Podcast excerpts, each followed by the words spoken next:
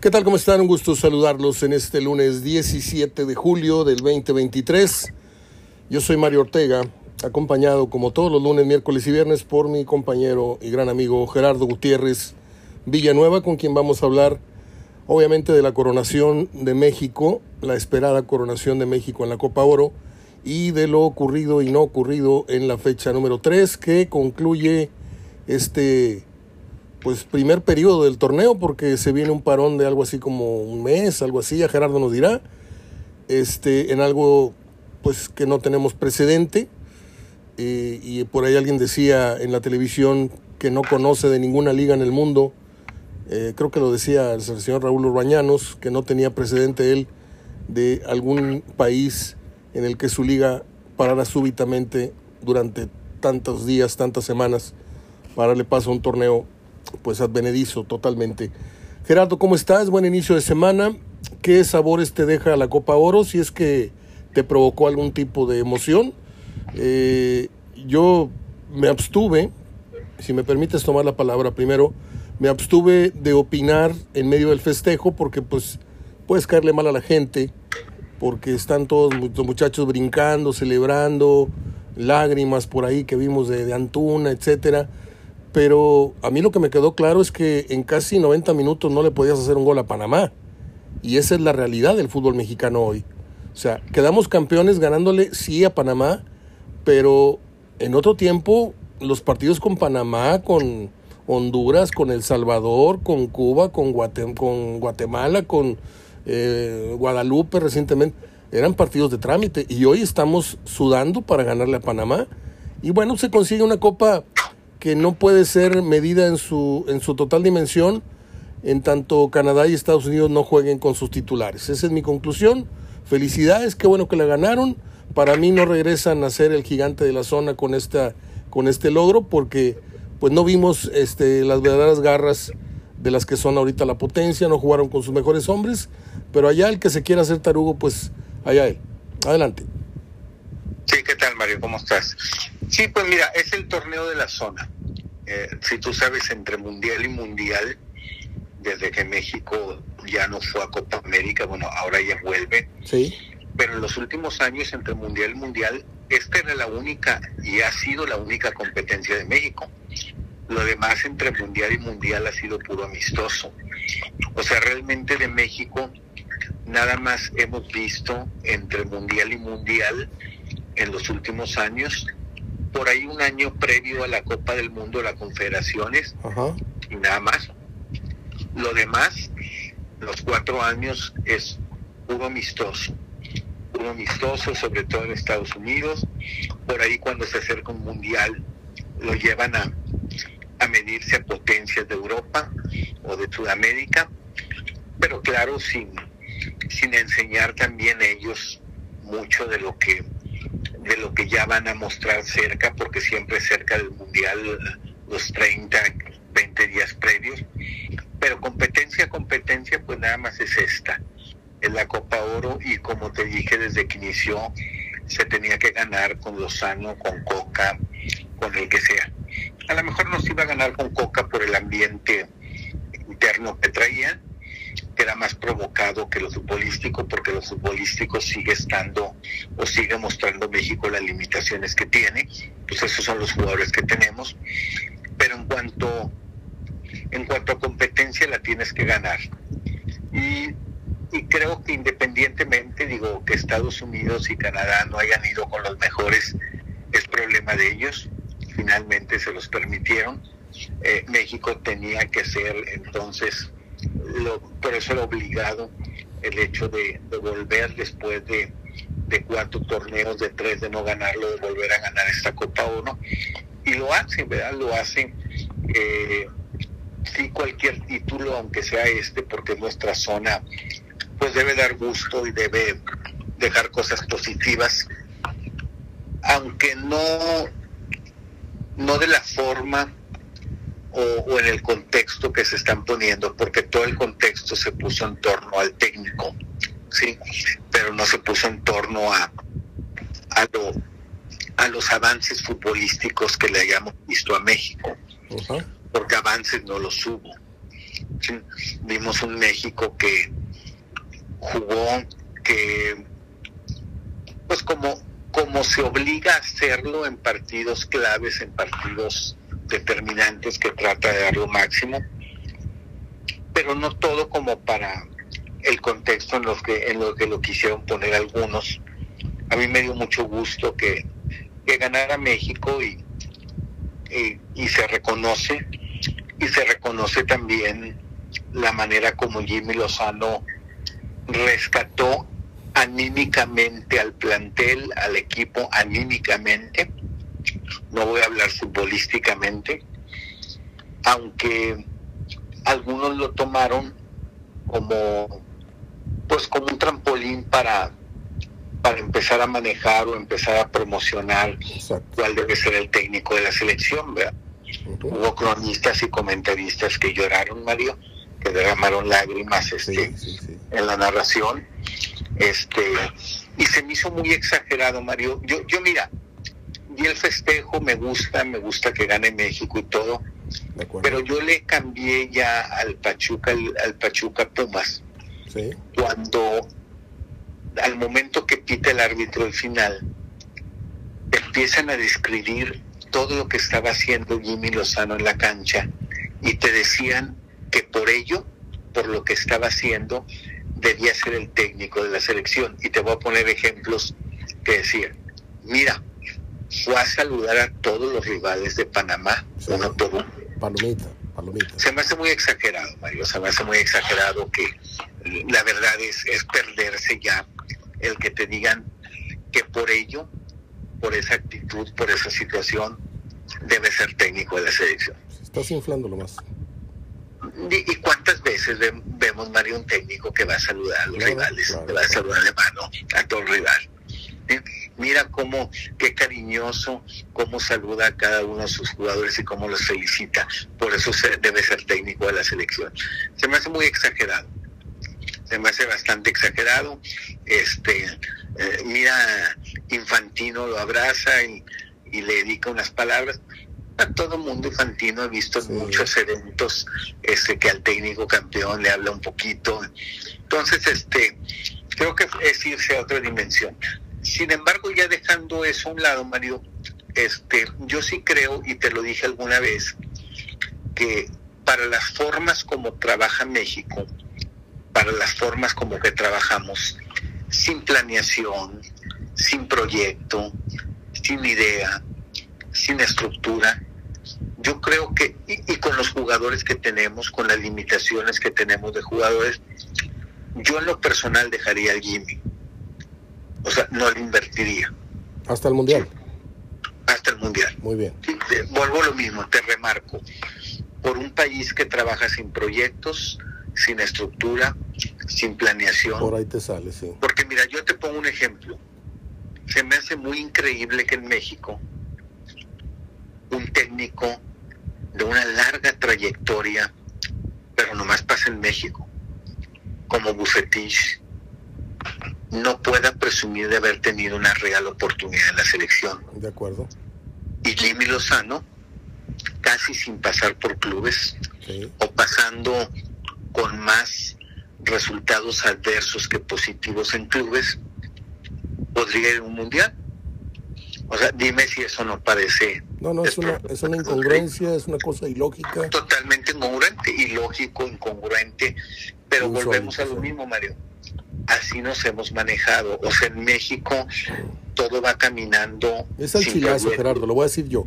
Es al chilazo. Llegamos al mundial casi siempre sin haber tenido una preparación aceptable, llegamos con malos resultados y tenemos un buen mundial.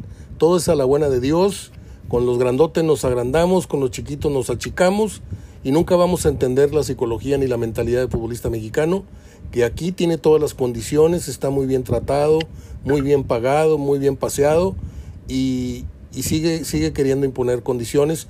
A mí esto del técnico, de que se sienten a gusto, que le regresó no sé qué, no sé cuánto, me parecen este, niñadas. Un profesional, ¿sí?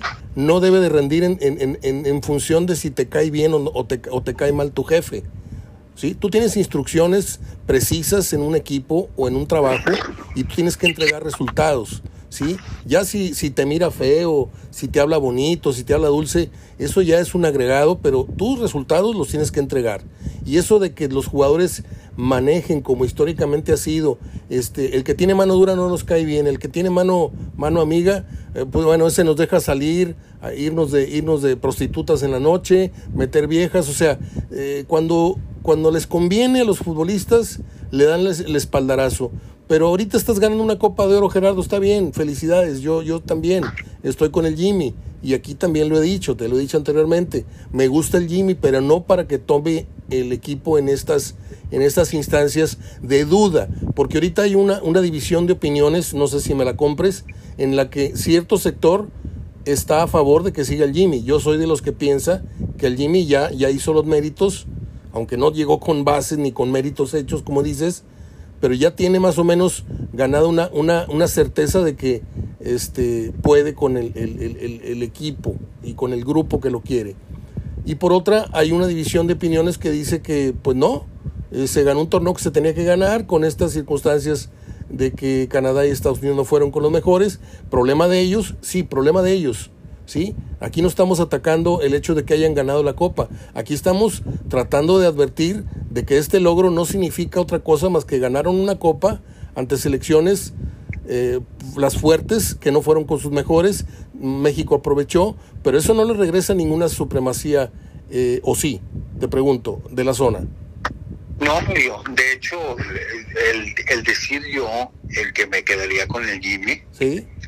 es por un país que trabaja sin proyectos. De acuerdo, ojalá y sin planes, sin estructura. Y que se quede otro ciclo más. Porque mira, vamos, nada más por eso. Porque mira, vamos, si, si fuera un país que trabajara con proyectos, con estructura, con bases y tuviera mejores jugadores, lógico que iría por otro. Sí. Pero ¿para qué le inviertes un país si te están saliendo las cosas sin, sin planearlas? Así es. Pues, pues síguele así somos. Mira, te pongo un ejemplo. Es cierto. En el caso de, de México, estamos muy contentos con Jimmy Lozano. Yo te dije cómo iba a amanecer Jimmy Lozano. Hoy, hoy, hoy los personajes de México más queridos creo que son Xochitl Galvez y Jimmy Lozano. De acuerdo. Son los personajes más, más queridos en México. Mira, Jimmy Lozano, Mario, no ha hecho una convocatoria. Esta convocatoria le hizo Coca. Y la Wendy. Sí. Sí. O sea, esta convocatoria, los que estaban, ya los ya fue al hotel y los encontró y ya no se podía hacer cambios. Esta convocatoria de 23 la hizo Coca. Número dos, los jugadores hablan, se manifestaron que quieren mucho a Jimmy, que muy contentos con Jimmy, les dio confianza. Yo escuché eso a los que están jugando. Yo no escuché eso a Víctor Guzmán, a Israel Reyes. no, los, no los escuché, ellos no se pronunciaron. A lo que voy es esto. Te falta por ver y convocar muchos jugadores más. Acuérdate que en la selección están, pero no fueron convocados un, un Néstor Araujo, un Irving Lozano, ¿sí? Eh, un, un Sebastián Córdoba. Son jugadores de selección que en esta ocasión no fueron convocados. Sí. Alexis Vega, que está lesionado. Pues son, te puedo mencionar por lo menos una docena de jugadores, Mario, que va a tener que ver, que va a tener en alguna situación que convocar, no sé si acertada o equivocadamente. Pero este club de Toby, este, esos, este al convocar esos 10 o 12, mm. no sé en el plano competitivo, al, mover a uno de los que estuvieron jugando, tipo Antuna, por ejemplo, no sé cómo vayan a reaccionar. Allá voy. Este club de Toby que aparentemente se está conformando, porque como ya nos dirigiste, ya fuimos campeones contigo en la medalla, ya nos ya estamos, no nos llevaste, nos reencontramos ahora en la mayor, parece ser que son una familia. ¿Habrá lugar para un externo?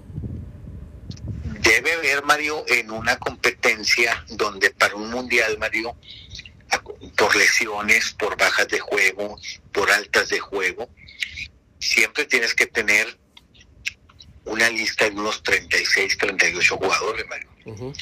Y Jimmy Lozano se encontró con una una lista de 23. Por eso le digo, te digo, le faltan 15.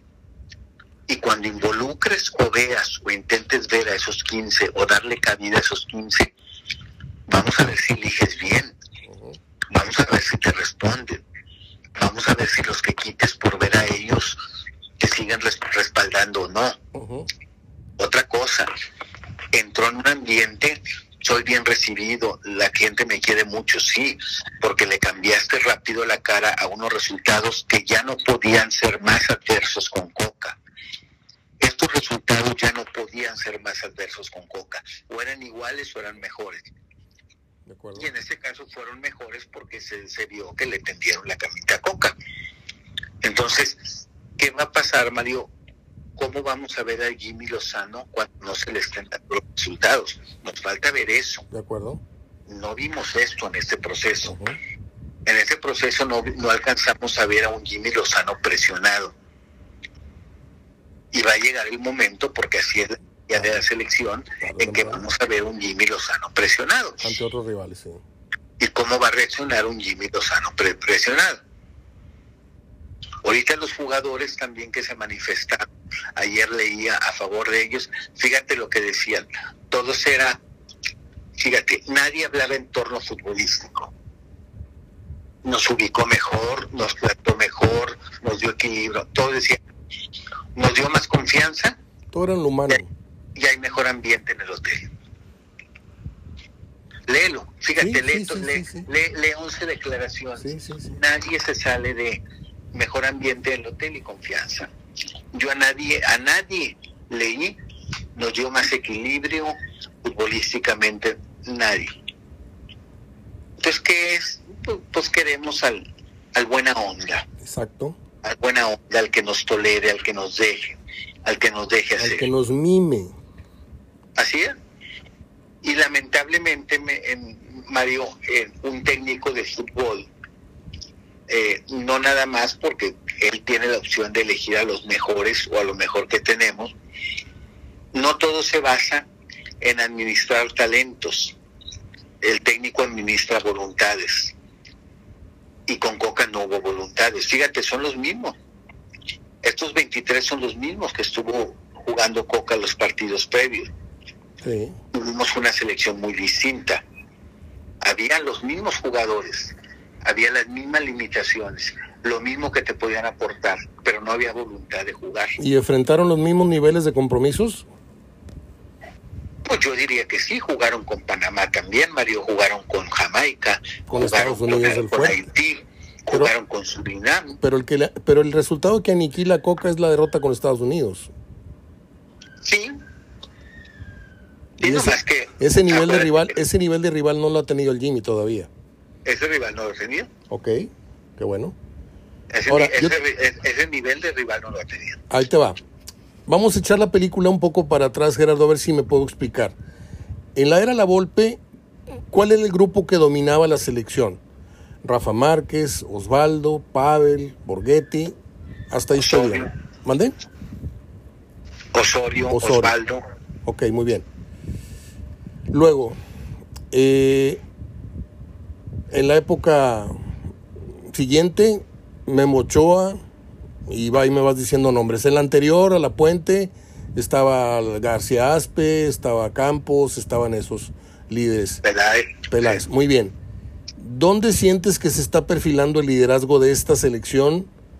Que mangonean, o, o quiero decir, que tienen un técnico a su antojo y quienes se perfilan para ser los nuevos capos, porque en la reciente, ya me acordé, estamos hablando de, del Chícharo, estamos hablando de Guardado, estamos hablando de un Vela que tiró ese liderazgo y dijo, vámonos, ya me voy de aquí después de la quemada que me pusieron con la fiesta de los trans y todo esto en, en Monterrey, en donde ciertos jugadores fueron exhibidos y ciertos fueron protegidos y de ahí viene el enojo este, y el rencor. Y ahora en esta selección que ahorita todo es color de rosa, ¿dónde sientes que se pueda eh, eh, perfilar el grupito que obviamente que encabeza por experiencia y por antigüedad Memochoa, pero ¿quiénes son los integrantes de la banda que va a manejar eh, las decisiones y los humores de todo un grupo? Orbelín Pineda, Edson Álvarez, okay. Eh, Johan Vázquez, okay. César Montes. Sí, son, son de carácter ellos, sí tienen Jesús Gallardo. Pero principalmente los primeros que te mencioné. Orbelín, Johan Vázquez. Digo, Johan Vázquez, fíjate cómo ya sacó el carácter, si iba a ir, si hubiera seguido Coca, él se iba. Él iba a dejar la concentración. Él era de los que, dos o tres que, que iban a dejar la concentración si Coca seguía. ¿Sí? Y si te fijas, jugó de titular todos los partidos. Fíjate, aquí, aquí dado este ejemplo, Gerardo, no sé si te ha tocado, este, he contado esta historia. A mí me toca conocer a, a Johan Vázquez cuando jugaba en Monterrey y yo acostumbraba ir cada fin de semana a los cabazos a la taquería de un amigo que está enfrente de la placita, se llama La Cuadra, el, el restaurancito, muy humilde, pero muy sabroso. Y Johan Vázquez vivía justo enfrente, cruzaba la calle y salía en shorts, en una camiseta blanca hasta, hasta, hasta mediación de, del vientre, este, unas, unas chanclas, y el muchacho pedía una hamburguesa y se regresaba a cenar viendo la, la, televisión un domingo en la noche. Y dos o tres veces conversé con él y era de esos muchachos chiviados, chiviados, ¿eh? De esos que con el lenguaje corporal y, ¡ah! sacaban la lengua y todo. Y ahorita lo ves tú en las ruedas de prensa y lo ves totalmente transformado, lo ves totalmente maduro, eh, con un carácter muy fuerte. Yo siento que Johan tiene un carácter, no sé si sea requisito para ser un central, pero eh, a mí me da mucho gusto que en cosa de dos o tres años, no sé cuánto hace de estas anécdotas, este, este muchacho se haya transformado. Montes también lo veíamos muy, muy pasmarote hace unos años y ahorita ya habla así con una propiedad y con una autoridad y por eso te preguntaba yo si estos que hoy son aliados de Jimmy, a la vuelta de los malos resultados, ¿no serán los que le volteen la situación? Pues habría que, que ver, no, se han dado esos resultados, Mario. Okay. Lo peligroso no es que le volteen la situación, lo riesgoso es que sigan influyendo en decisiones que no le corresponden. De acuerdo. Porque a ellos no les corresponde la decisión de continuar con un técnico o no continuar con un técnico. Y si te fijas, el Jimmy Lozano ayer cambió su discurso. Sí. Ayer ya hizo campaña. O su, o su conferencia de prensa fue para hacer campaña. De acuerdo.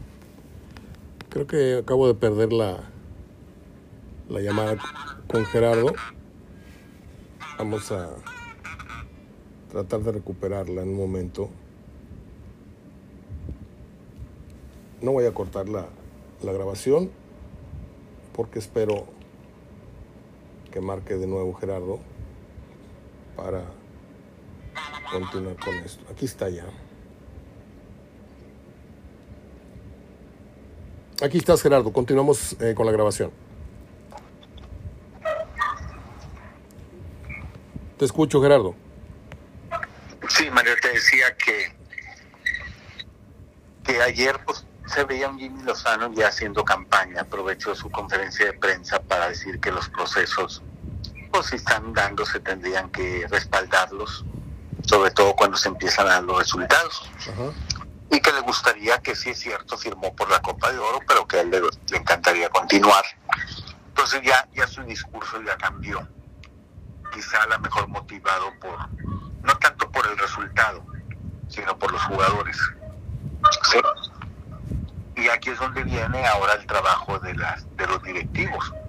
Realmente ver si, si siguen con, esa, con ese proceso impensado, ahora sí es un proceso impensado, creo que no fue planeado, creo que, que si tú te, te vas al día en que eliminaron a México en Qatar, creo que era impensado haber llegado a esta decisión. Yo creo que sí, aunque pudiera dar 80 nombres después de lo de Qatar de posibles técnicos, en ninguno hubiera figurado Jimmy Lozano. De acuerdo. Te da una cuestión accidental, una cuestión donde a días, a una semana de que iniciara este torneo, pues tenías que hacer algo. Creo que buscaron el perfil. Creo que ni, creo Mario, porque ni siquiera buscaron el perfil para ganar un torneo de la zona. No. Porque más bien buscaron el perfil que, que tuviera todo esto. Un técnico desocupado que no dañemos algún club. Porque Pues- pudieron haber dicho vente Herrera, como lo hicieron en aquella vez que salió Bucetich, vente Herrera, Sí. vámonos a, Sí. a Nueva Zelanda, a los partidos decisivos, con todo y el América, con lo que quieran. No, creo, porque así lo hubieran podido hacer, Mario. ¿De acuerdo? Vente Almada con tu Pachuca reforzado, vente Herrera con los jugadores que ya conoces, pero no, vamos por un técnico que no esté ocupado, que no tengamos que afectar un equipo y que conozca a la mayoría de este plantel o que haya trabajado con muchos de los de este plantel, como fue en los Olímpicos. Entonces, ese era un proceso impensado, era un proyecto tan así que todavía no es proyecto De acuerdo. para la Copa Oro. Ahora sí los directivos tienen que ver por cuál proyecto van a ir al Mundial. A ver, te quiero, te quiero preguntar algo, Gerardo. Disculpa que te interrumpa, ya llegamos a la media hora y nos queda todavía la jornada 3. Te pregunto, y seguimos con el tema el miércoles, ¿por qué debe y por qué no debe para ti seguir Jimmy Lozano en el cargo? Ya en definitiva hacia el Mundial. Mira, no debiera Mario porque porque no es un proyecto, porque es un técnico que todavía le falta eh, madurez, eh, es decir, enfrentar todas las situaciones que enfrenta un técnico en una selección. ¿Qué es lo que le falta? Enfrentar adversarios verdaderamente fuertes. ¿De acuerdo?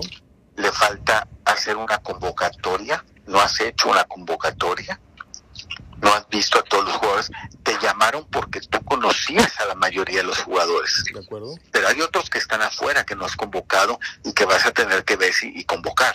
Y que te- están en un recelo. Porque sa- saben que como no formas parte del grupito de amigos medallistas y ahora ganadores Copa Oro, a lo mejor no estás eh, eh, en evidente eh, lugar de, de- de- no estás en la mira, porque a lo mejor Jimmy está muy contento con ese grupo ya armado y por eso te preguntaba si habrá lugar para externos, porque Sí, seguramente... eh, eh, yo te estoy haciendo los puntos que Sí. no lo hacen de técnico. acuerdo, Otro punto que no lo hace técnico es no has tenido, no has visto las malas, así es. no te hemos visto reaccionar en las De malas. acuerdo. no te has visto en un entorno en donde no te salen las cosas, cómo reaccionarías, cómo tomarías decisiones. ¿sí? Ese es otro punto. Eh, vas a tener que convocar otros 10, 15 jugadores para ver un universo de jugadores y tomar decisiones. De acuerdo. Y, y futbolísticamente no hemos visto ni antes de Coca, ni con Coca, ni ahorita los alcances de México como para pensar en mejores resultados de cómo te fue en Qatar. Todavía adoleces mucho en la parte ofensiva. Todavía no encuentras, has encontrado un equilibrio atrás, pero adelante, adelante no. Todavía no se le ve una idea en la ofensiva futbolística. Por eso siento que no. Por lo que siento que sí es porque estás en un país que se trabaja sin proyectos, De acuerdo.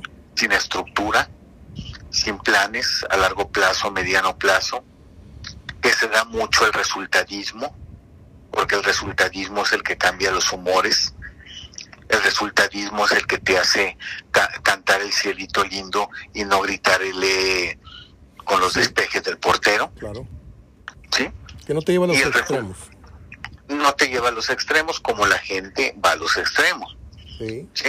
No te no has vaciado los estadios en Estados Unidos como los vació Coca. De acuerdo. o como y no los vació Coca No. creo que sí van a vaciar por por tu resultado en Qatar Sí. creo que a Coca más bien le tocó una etapa muy complicada a Coca le a Coca le tocó ahora sí tomar el toro por los cuernos Pagar en una en plena crisis Coca no metió en crisis al Tri el Tri ya venía en crisis cuando contrató a Coca sí y este, esta reacción de los jugadores, Mario, acuérdate que muchas veces se da por miedo, por temor.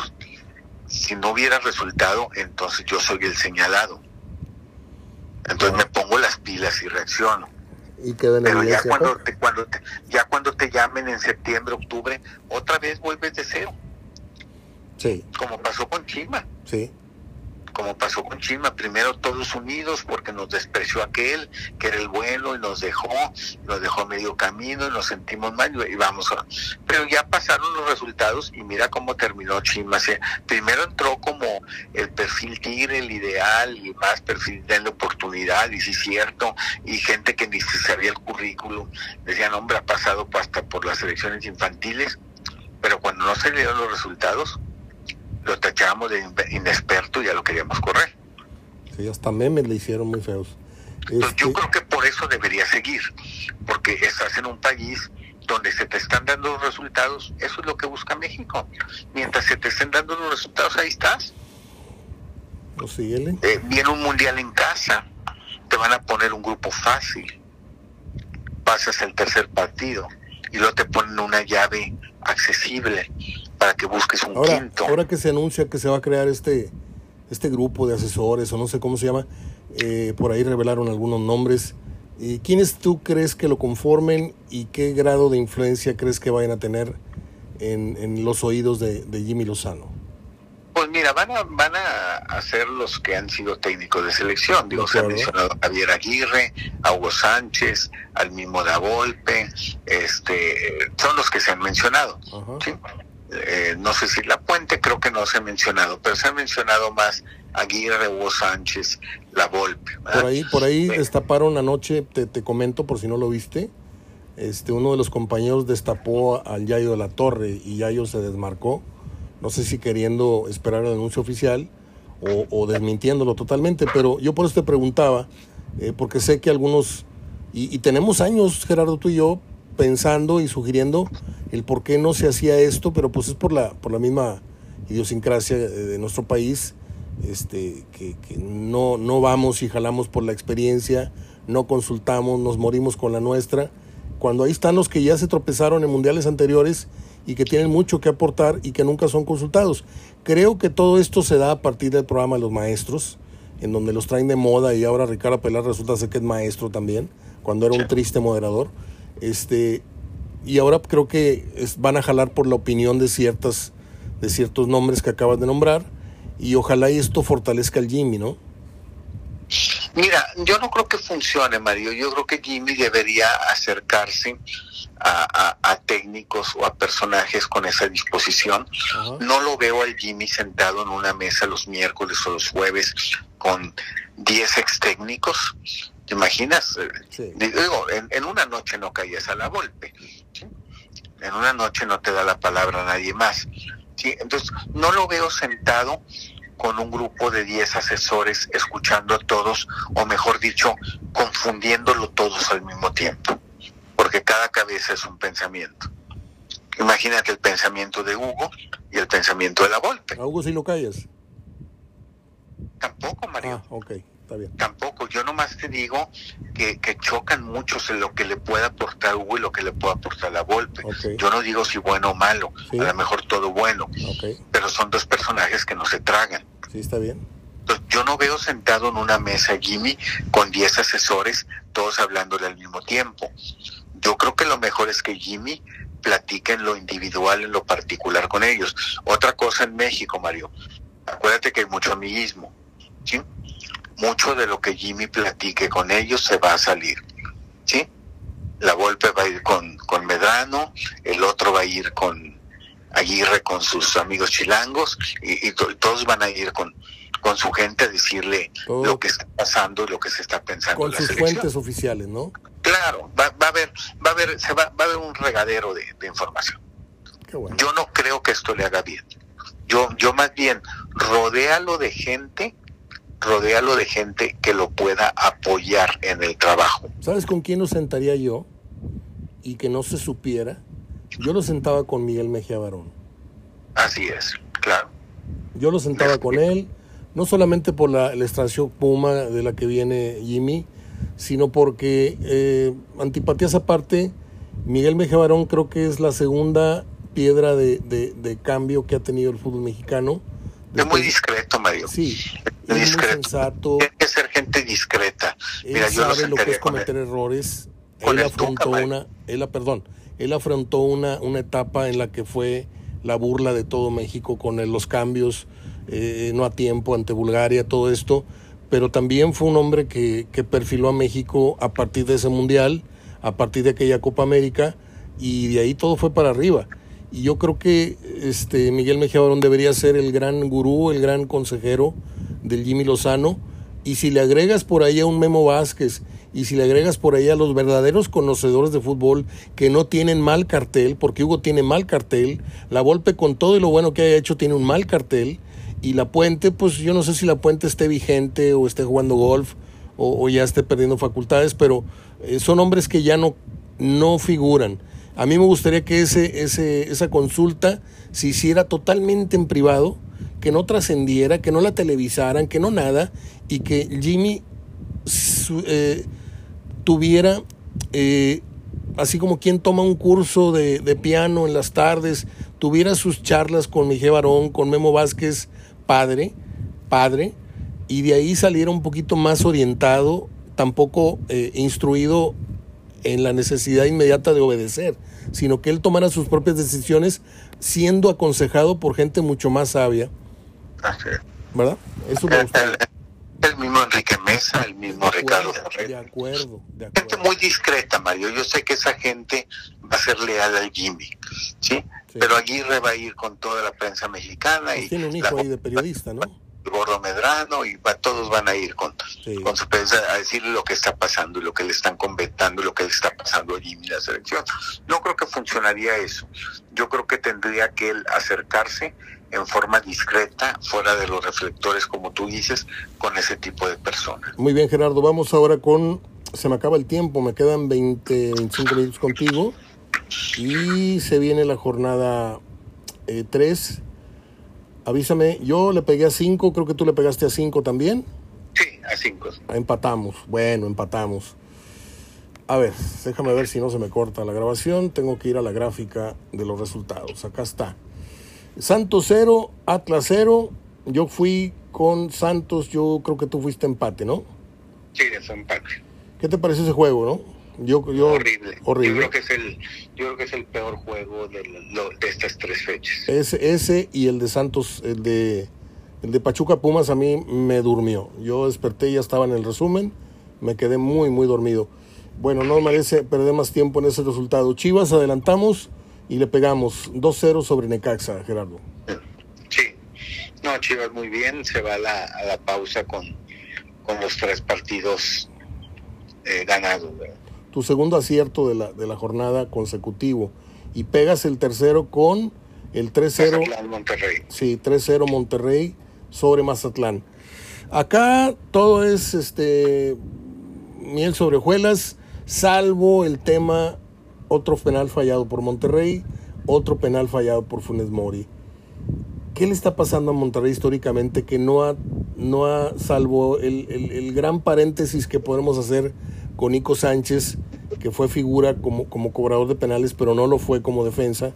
Pero fuera de eso, Monterrey ha dejado ir, como he dicho muchas veces, mucha gloria, ha dejado ir muchas cosas muy valiosas por no atinar un mugroso penal. Porque para mí los penales es un 70% de ventaja para el tirador y un 30% de posibilidades para el portero.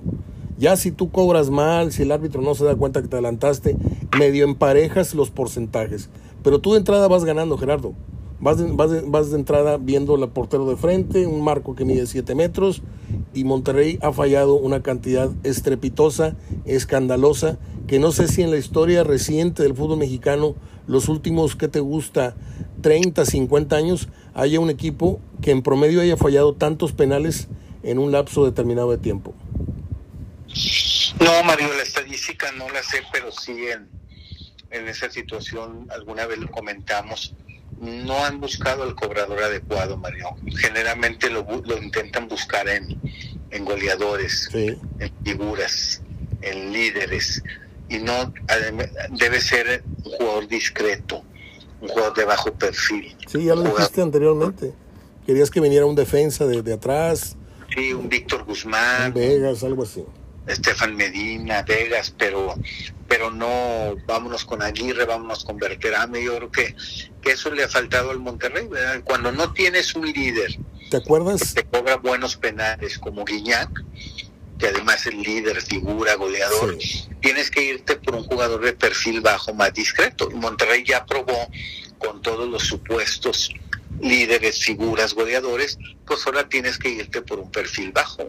Cuando, cuando Osvaldito ponía el balón en el punto penal y empezaba a dar pasos hacia atrás, había más sensación de que iba a meter el gol de que lo fuera a fallar.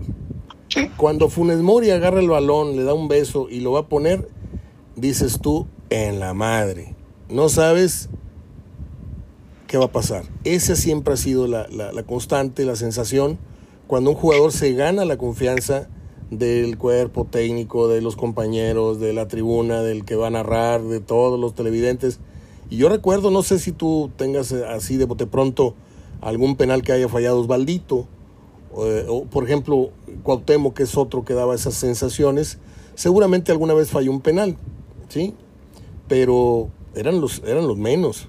Acá Monterrey cobra Aguirre, lo falla, cobra Funes Mori, lo falla, cobra el otro, lo falla, cobra el otro, y así en una final de liga, y así en una final de esto, y así, y dices tú, no puede ser, como accidente puede pasar, pero no, no como un hábito ya, Gerardo. Pero bueno, yo ya no voy a abogar por eso, ni tampoco me duele si falla en un penal no, simplemente hablo de que es un dato para mí que me llama mucho la atención.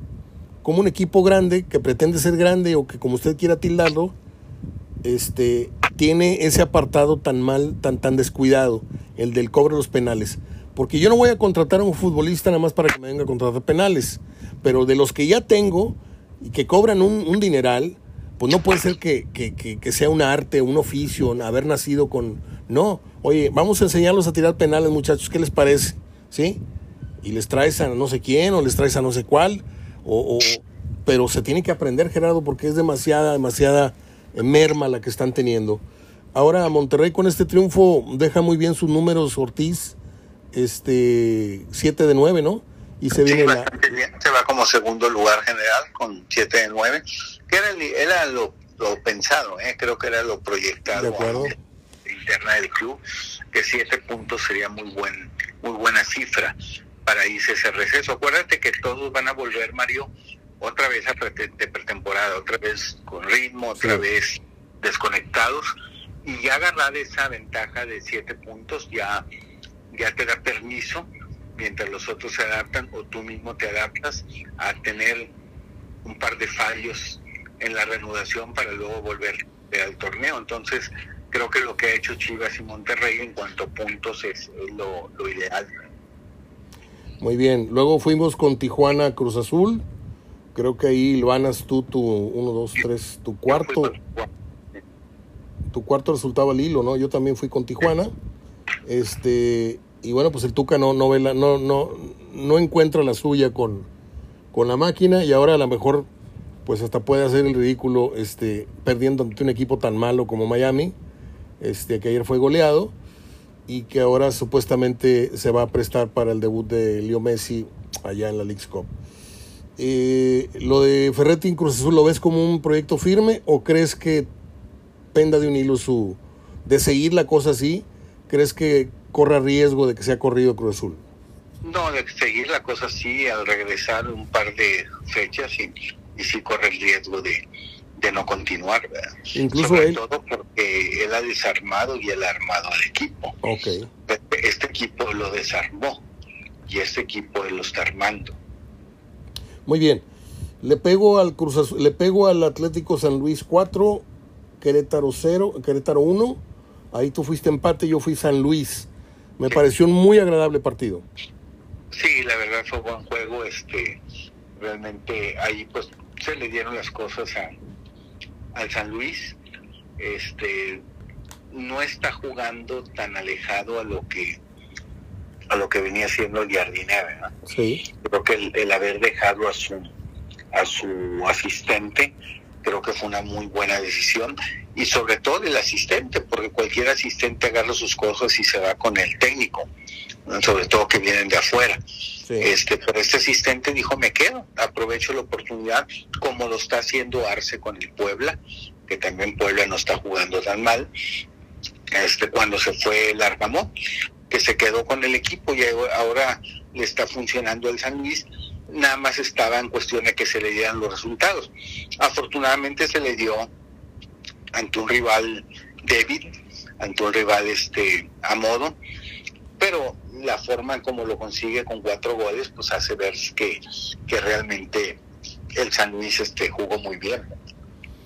Le pegamos al América 3, Puebla 0, Gerardo. América espantó de fiero, tuvo una cantidad enorme de llegadas. El debut de Quiñones fue como se esperaba, con gol y con asistencia. Sí, sí, sí, este va a ser. Y, también jugó muy bien.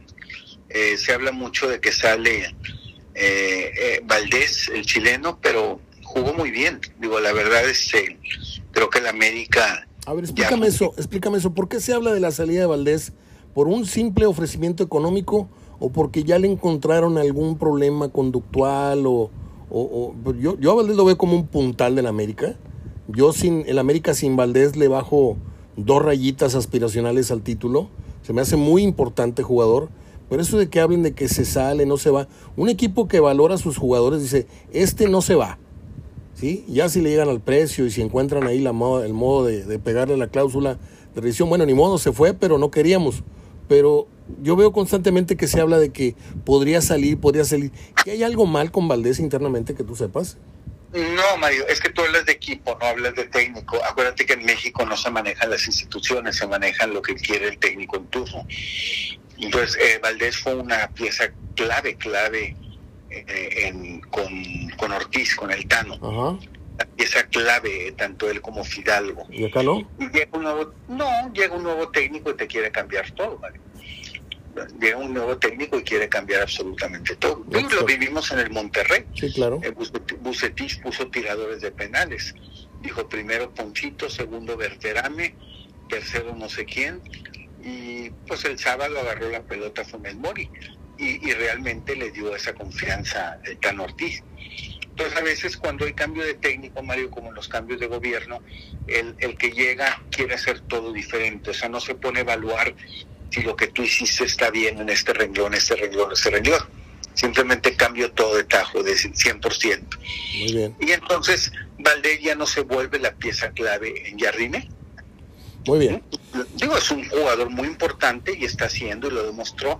Pero si a la pregunta es a Jardine, oye, ¿se va a ir Valdés? Pues que se vaya. Lo busca con otro jugador. Este, generalmente el técnico que llega, pues quiere cambiar todo lo que hizo el anterior. Tigres, eh, no sé cómo titular, intitular esto, Tigres le gana a León, pero en la interna pierde. O sea, Tigres es exhibido por el León, que le puso dos al palo, que exigió hasta en tres ocasiones a Nahuel, y yo ese, ese mismo rendimiento no se lo vi a la ofensiva Tigres. Pero esto es de resultados, gana 1-0, este, yo fui empate, no sé si creo que tú también fuiste empate. Yo fui Tigres. Ah, fuiste Tigres, muy bien. Yo no. No, no, no, perdón, yo fui empate. Yo también. Yo, fui empate. Yo también fui empate. Y se nos fue ese resultado cuando creo que era lo más justo, ¿no? Era lo más justo, y, pero pues así son las cosas en el fútbol. Eh, te enfrentaste a rivales de menor calibre que te exigieron casi nada, como Bravos y como Puebla, ¿sí? y no les ganaste. Y le ganas al equipo que te exige más. Así es. Estuvo muy sencillo, Mario. Tigres hizo muy bien las cosas, bastante bien en los primeros 15 minutos y fue contundente. León hizo muy bien las cosas en los siguientes 75 minutos, no fue contundente. ¿De acuerdo? Pues a uno, uno, a uno le alcanzó los 15 minutos con su gol y a otro no le alcanzó, no le alcanzó los 75 minutos. Mejor análisis minimalista del partido no puedo haber escuchado. Eh, el resultado que sacude la jornada, y creo que es uno de los que sacude lo que llevamos de torneo, es este 4-2 de Bravos a Toluca, en Toluca, Gerardo. Aunque tú lo traes de, encargo a, a dices que es un equipo que hoy juega muy bien y al otro, al otro partido le meten tres o cuatro. Aquí te da la razón.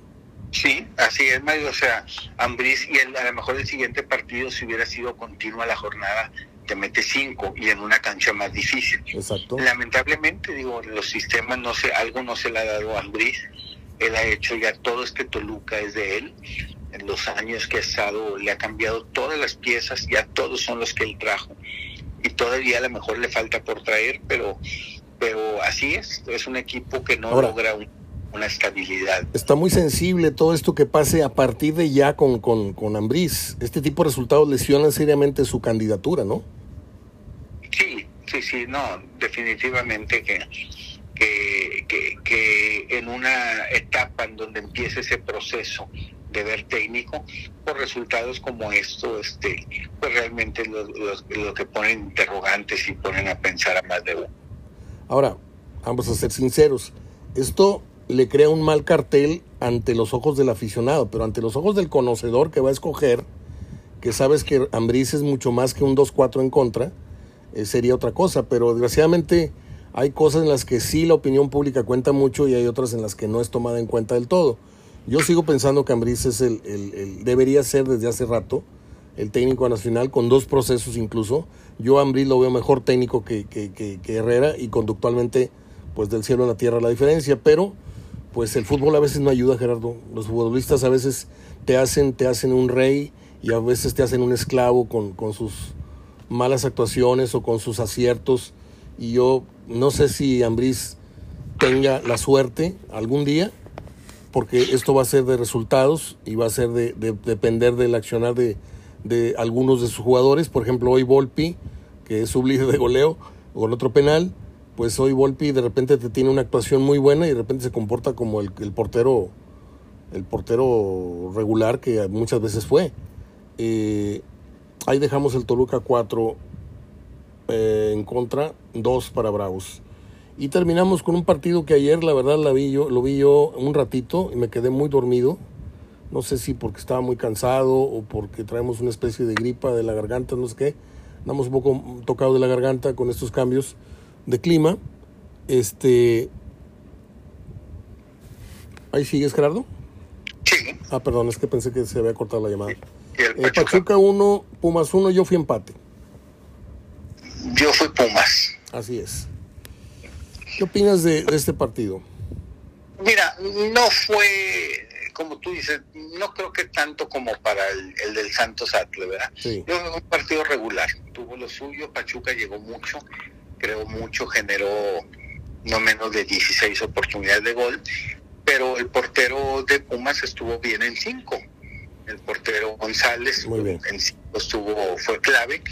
Eh, sí, cierto, fue un partido con muchas faltas, Pumas comete 22 faltas, es el partido con más tarjetas amarillas que va del torneo, fueron cerca de nueve tarjetas, ocho tarjetas. Yo me quedé en siete, en siete ya dejé de seguir el partido. Fueron, creo que nueve al final, este, eh, porque ya todos sacaron al final, casi en, entre el minuto 80 30 faltas, Gerardo. 30 faltas. Yo cuando escuché el dato de que esta es la falta número 30, me puse a pensar las veces que se tijeretea el, partido y no siempre el partido se reanuda a los 5 segundos de que te cometieron una falta, de que toca rápido, no. En lo, que se, en lo que se cae, en lo que se soba, en lo que le das la mano, en lo que el árbitro apunta, en lo que... Yo sé que muchas veces se está compensando y hasta además, pero ese rompimiento de ritmo este, es lo que no te permite que, que un partido adquiera niveles sinfónicos de decir, oye, este es un partido con una prolongación de acciones. No, corte, corte, corte, corte, corte, aparte el saque de banda, aparte el córner, aparte de eso, 30 y 30 y tantas faltas, me parece una indecencia futbolísticamente hablando. Pero bueno. por, eso los últimos 15 minutos fueron muy malos, Mario, porque era no, no pasaban ni 6, 8 segundos y ya marcaba una falta. Entonces, este, pero pero sí, fue mucha falta, 22 cometidas por, por Puma. Muy bien, Gerardo. Nos quedan todavía seis minutos que te lo dejo a tu consideración. Nada más quiero yo concluir con que el torneo, como ya lo has advertido y lo hemos dicho aquí también en tu ausencia, va a tener este abrupto paro, este, este stop en donde los equipos agarran sus visas, sus pasaportes y se van al gabacho a jugar ante equipos, algunos casos similares en nivel, otros no. ¿Cómo ves tú la participación de los equipos mexicanos? ¿Crees que tengamos la obligación o nada más es la posibilidad de ser campeones de este League Cup? Pues es algo nuevo, Mario, algo nuevo que habrá que ver cuánto realmente lo tomen con seriedad, cuánto no. Creo que a los que se le está dando mucha seriedad son los partidos que va a disputar Chivas y a los que va a disputar América, porque tú sabes, pues son partidos para sacar dinero y creo que son los equipos que más van a convocar eh, allá, tanto Chivas como América. Los demás habrá que ver cuántos, digo, lógico, te menciono esos porque esos son obviamente los que de entrada le van a poner una gran atención a, a responder a las expectativas. Los demás habrá que ver a cuáles sí les interesa y a cuáles no. Bueno, si le interesa al Monterrey, si le interesa a Tigres, habrá que ver que si le interesa al León. ¿Tendrán los grupos de Tigres y Rayados? No los tengo a la mano, Mario, Te, te digo por qué pregunto. Porque pues si de plano esto es un negocio, si lo están creando esto para crear negocio, pues a Monterrey tuvieron que haberlo puesto en McAllen y a, y a o en San Antonio o en Houston y a Tigres por el estilo, porque pues donde más regiomontanos van a convocar. Sí, pero no lo pusieron así, creo que Rayados tienen un partido allá cerca de Vancouver. Así es. Acá, es a Canadá. Este, allá arriba todavía es Saint Lake, donde ahí, creo que por ahí tiene un partido. Este, por eso te digo que habrá que ver fuera de América y Chivas eh, qué equipos, si León, Tigres, Monterrey, van a jugarlo como para ganar. Yo creo que sí le van a dar seriedad los dos, Mario. Eh, Tigres y Monterrey le van a dar mucha seriedad, más no un apremio, una, una angustia por ganar o no el partido. Eso definitivamente no. Creo que ahorita Monterrey y Tigres van a estar muy preocupados por, por añadir a esos jugadores que les falta. Tan así que estos que vienen de selección, Mario, van a tener días de receso Gallardo, Romo, este, Víctor Oye, por cierto, por cierto, el Charlie ya destapó a Ociel, que ya viene para acá. Sí, Ociel y Luis Chávez, digo, son de lo, de lo que se haya más seguro, Luis Chávez para Monterrey y Ociel para, para el Tigre, ¿verdad? Muy bien, Gerardo. Pues como siempre, es un lujo, es un placer para mí, te lo digo con toda la extensión de la palabra, eh, platicar contigo, porque la gente me lo agradece y me lo, pues me, dice que por favor te trate con, mucho cuidado, no quieren que nos separemos, que nos vayamos a pelear, o que, porque dicen, hacen una muy buena pareja, eh, yo sugiriendo los temas y tú exponiendo, porque aquí el que habla eres tú, el que opina preferentemente eres tú, y lo digo con mucha humildad, porque yo te tengo aquí como, como eh, la figura. Y yo habrá programas en los que yo opine, en los que yo me explaye, pero aquí lo que la gente básicamente quiere es escuchar al periodista Gerardo Gutiérrez y yo te, te entrego la muleta, te entrego la espada y tú eres el que mata al toro. Te mando un abrazo, querido Gerardo, y platicamos el próximo miércoles, ¿te parece?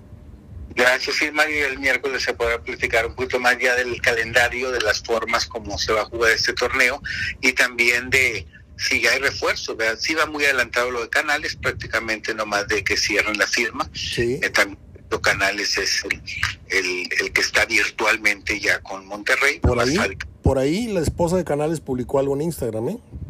Sí, sí, no, sí es, sí es. Que estaban en el aeropuerto.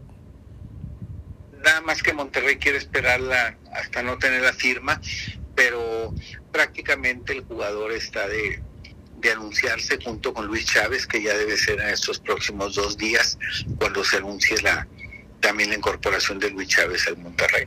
De acuerdo. Abrazo, querido Gerardo. Hasta el próximo miércoles. Gracias, Mario. Que esté muy bien. Igualmente. Ahí está. La plática con Gerardo Gutiérrez, como ya lo hemos dicho. Eh, uno de los analistas eh, mejores que tiene la prensa regiomontana. Y les cuadre, no les cuadre.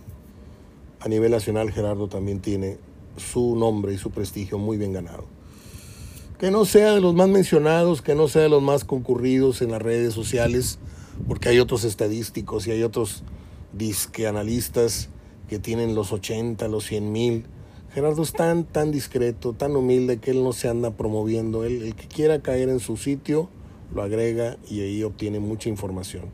Pero, pues nosotros lo tenemos acá desde hace un tiempo, yo lo he tenido conmigo desde hace muchos años y sé la persona que es y sé el profesional que es. Por eso me expreso como me expreso de él. Vamos con las efemérides a continuación.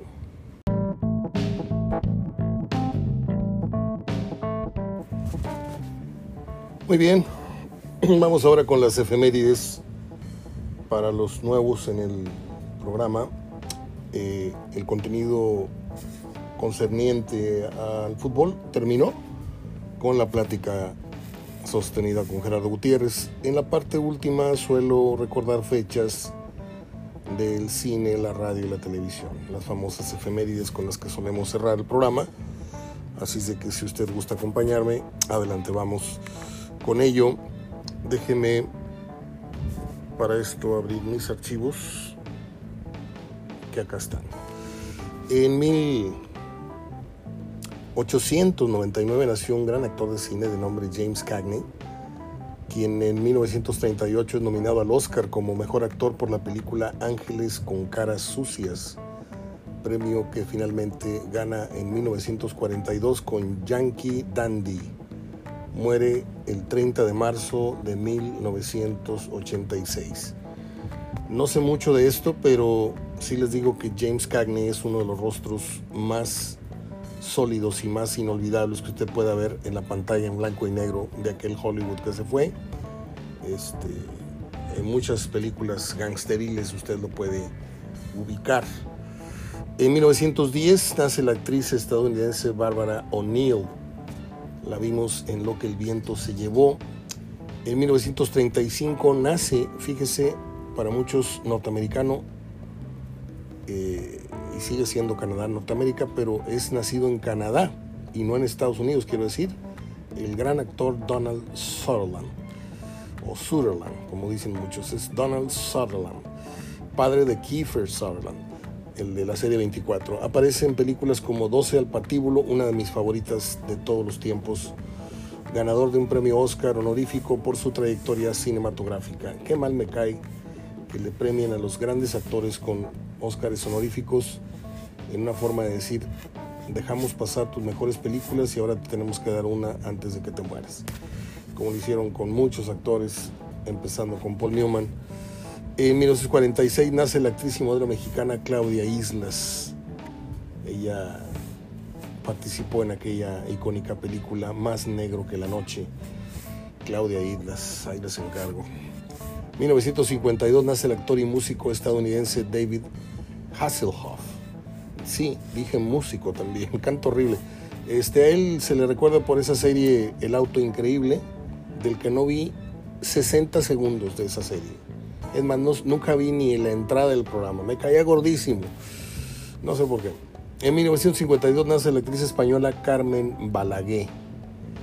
Actúa en la película Todo sobre mi madre, como también cumple años el día de hoy una es que no puedo decir el término, una muy bella, iba a decir deliciosa, una actriz española que en su momento era un bombón, que salió en varias películas de Almodóvar y en una muy recordada como es Lucía y el sexo, que aquí tenemos en nuestra biblioteca particular de cine arte. Estoy hablando de Elena Anaya. Elena Anaya. Por ahí ella sale en una serie que se llamó eh, Vivir sin permiso. Los que están en Netflix recordarán esta gran serie. Ahí sale Elena Naya hacia el final. Es una mujer muy hermosa y muy, muy... Ahí la voy a dejar. Muy cachonda, pues. 1956 nace el actor y titiritero, otra vez, actor y titiritero, de los que mueven los títeres, Tim Rose. Él colaboró en la saga de Star Wars. En 2003 fallece el actor estadounidense Richard Crenna que participó en la película Rambo, es uno de los generales estos que mandan a Rambo ahora sí que a, la guerra sin, fusil. Este, y terminan las efemérides aquí, pero yo tengo una en la cabeza porque el 17 de julio este, recuerdo una persona que, que ya no está conmigo, pero que, que, fue importante en mi vida. No voy a decir su nombre, pero hoy está cumpliendo años. Y eh, el 17 de julio nació nada menos que Rubén Blades. Y Rubén Blades, lo digo cada año, es una de las cuatro patas de mi silla musical. Todos tenemos en nuestro acervo, en nuestra memoria musical, en nuestros gustos, como usted quiera decirlo, nuestros consentidos. Si a usted le gusta poner corridos, qué bueno. Si a usted le gusta poner a José José, qué bueno. Si usted le gusta poner a Alberto Cortés, o a Serrat, o a los Cardenales, o a Arjona, perfecto, todo está bien. ¿sí? Yo nada más le digo que mi silla, en donde recargo desde hace muchos años eh, mis contenidos, mis, mis, mi masaje a, mis oídos y a mi intelecto es Alberto Cortés, es Rubén Blades, es Joaquín Sabina. Y esa cuarta pata la conforman muchos, muchos actores más, que son Pablo Milanés, Silvio Rodríguez, este, ¿cómo se llama? Este Alejandro Filio, todo lo que conforma la trova y, y algunos equipos, algunos, equipos, algunos eh, conjuntos de estos de rock, pero estos tres son base, ¿sí? Y Rubén Blades, este, hemos tenido la oportunidad de verlo en dos oportunidades. Eh, en una de ellas convivimos con él, nos hicimos unas fotos, platicamos y me da mucha tristeza que, que tenga ya tanta edad. Lo tengo que decir abiertamente. Es un hombre que apenas hace unos meses cantó en Buenos Aires. Tengo el video si usted lo quiere. Es un concierto que da en, en Argentina. Y, y, el día que lo vuelva a ver, si es que tengo la oportunidad de estar frente a él, le voy a reclamar por qué no vino a dar ese concierto aquí. ¿Sí? Con todos sus éxitos, todos, absolutamente todos. Maestra Vida, Pedro Navajas, todos vuelven, este, todo, todo, absolutamente todo cantó. Eh, y fue un ambientazo mismo que no se pudo lograr aquí porque combinó mucho jazz, combinó mucha música en inglés, pero como quiera lo, lo, lo apreciamos y lo agradecemos. Eh, me da mucha tristeza que, que, Rubén Blades tenga ya 75 años porque eso es sinónimo inequívoco, pues antes que un deceso, de su retiro de la música, porque pues ya, ya se ve cansado sobre el escenario, ya, ya tiene muy poca movilidad aunque sigue conservando los mismos tonos con los que originalmente grabó, por ejemplo, el disco Siembra en 1984-85. Hoy para mí es un día como cuando cumple años algún amigo, cuando, cuando cumple años un ser querido, para mí es un día de mucha alegría. Y no lo digo como un fan, no lo digo como un seguidor, lo digo como una persona que realmente le tiene un sentimiento de mucho, mucho aprecio, mucho afecto a Rubén Blades, panameño él. Y si usted quiere saber algunos datos ¿Y por qué hablo tanto de Rubén Blades? Bueno, pues este hombre estudió eh, en Panamá, en la Universidad de Panamá. Eh, ahora les digo, ahora les digo, voy a empezar por su abuela, de nombre Emma, que fue la que generó la gran influencia en el cantante. Ella era una mujer muy espiritual, una pintora, poeta, feminista. Le enseñó a Rubén a leer a los seis años y el pequeño Rubén Blades de ahí en adelante no paró de escribir, incluso llegó a ganar eh, concursos de cuento infantil en la primaria. Eh, Rubén se graduó en la Facultad de Derecho de Ciencias Políticas en Panamá y luego se fue a Harvard, en donde también recibió su título en una cosa impresionante. Eh, estuvo como contendiente a la presidencia de Panamá, no la ganó por no sé qué razones, luego fue el ministro del Turismo, estuvo algunos años, se regresó de Estados Unidos, de Nueva York, se fue a vivir a Panamá, estuvo promoviendo turísticamente su país y luego ya regresó a lo suyo, que es generar eh, música y ganar Grammys a pastos. Es todo. Hasta ahí mi homenaje, no quiero fastidiarlos porque es mucha, mucha la admiración que le tenemos a Rubén Blades. El día que a mí me entierren, me van a enterrar con dos o tres objetos de mucho valor para mí y uno de ellos es los discos y las fotos que tengo firmadas por Rubén y algún detallito que obtuvimos de Carlos Santana. Es todo. Soy Mario Ortega, hablando de fútbol. El día de mañana regresamos eh, en solitario. El miércoles regresa Gerardo. Mañana puede ser que tengamos algún invitado, puede ser Díaz Ábalos, puede ser Goyo Cortés, puede ser alguno de los habituales. Y si no, estoy solo para ustedes comentando a ver de qué rayos, porque los martes son bastante flojos en información. No es disculpa, no me estoy cayendo para que me levanten, simplemente les digo que los martes históricamente son bastante, bastante, bastante martes. Abrazo de gol, hasta donde quiera que estén. Soy Mario Ortega hablando de fútbol como todos los días.